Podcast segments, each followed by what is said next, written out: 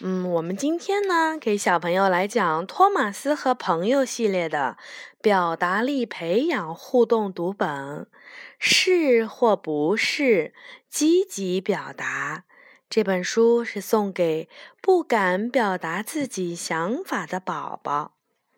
这本书是人民邮电出版社出版的。裴西。是一辆勤劳的小火车。要问他最喜欢的工作是什么，那当然是运送邮车啦。每一天，他都努力做一辆有用的小火车。今天一早，多多岛的邮局收到了比往常要多很多的包裹。裴西精神抖擞地朝纳普福特火车站开去，准备迎接这一天的工作。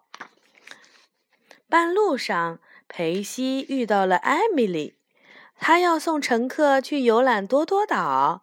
艾米丽没说几句，就兴冲冲地开走了。这时，托马斯也开了过来。与艾米丽和裴西快乐的相比呀。托马斯显得有一些愁眉苦脸。原来，托马斯今天的任务可不轻松。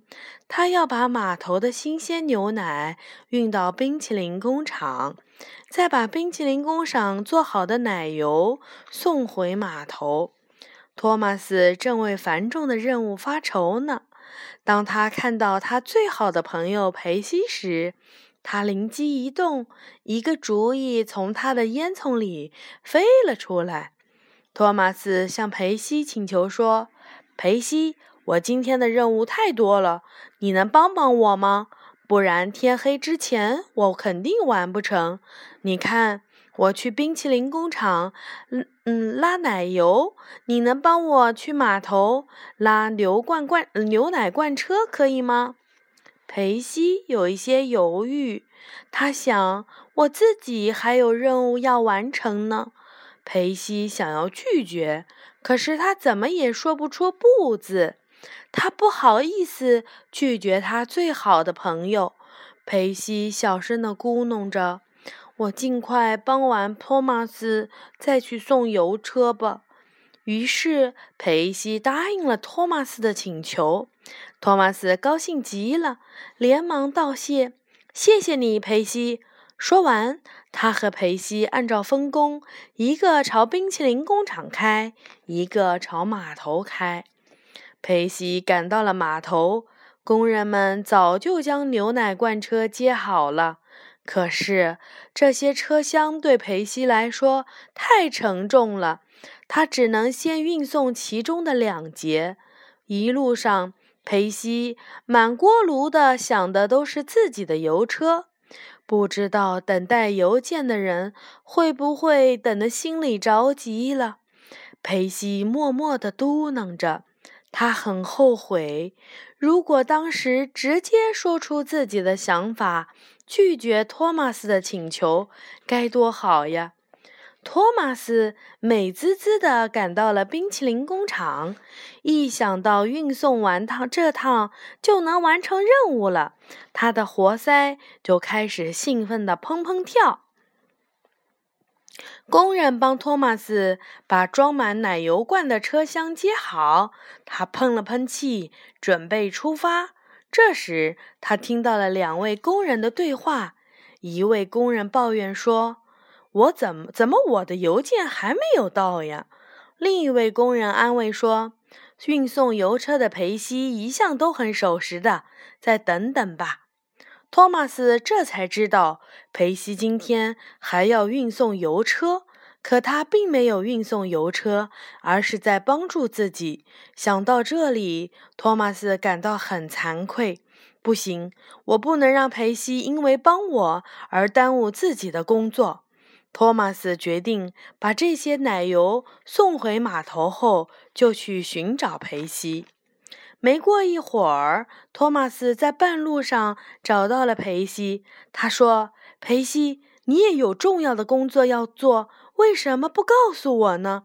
裴西难为情地说：“你是我最好的朋友，我不好意思开口拒绝你。”托马斯连忙说：“大家还等着收邮件呢，牛奶罐车我来拉，你快点走吧。”裴西觉得托马斯说的有道理，他卸下了牛奶罐车，对托马斯说：“等我送完邮件再来帮你。”说完，就急匆匆地开走了。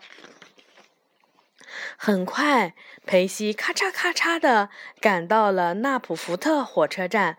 工人们已经在那儿等了很长时间。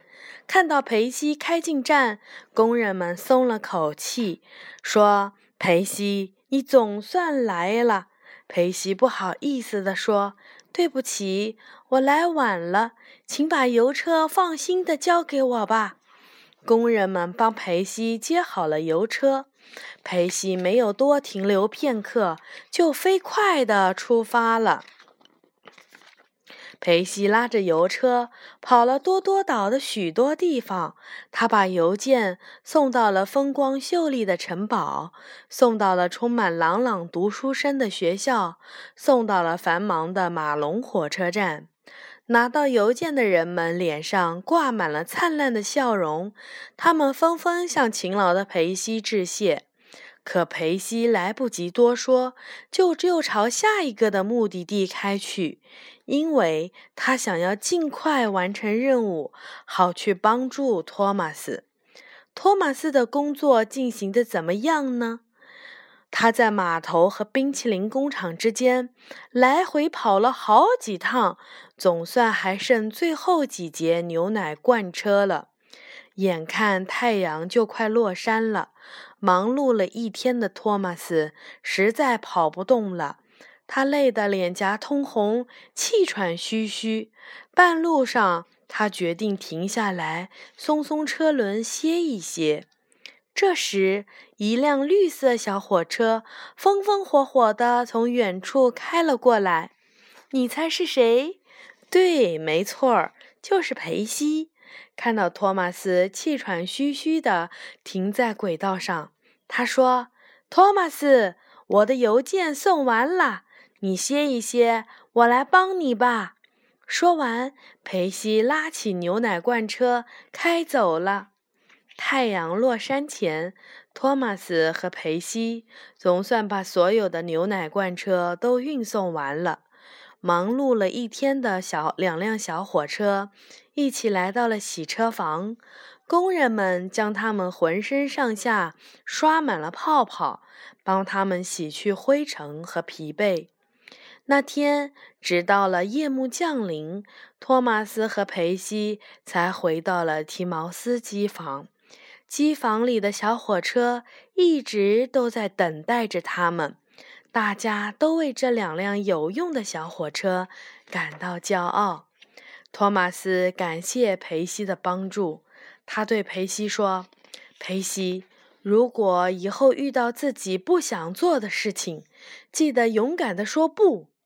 只要你礼貌地说出你拒绝的理由，别人肯定能够理解。”裴西听完也说：“我也要感谢你，托马斯。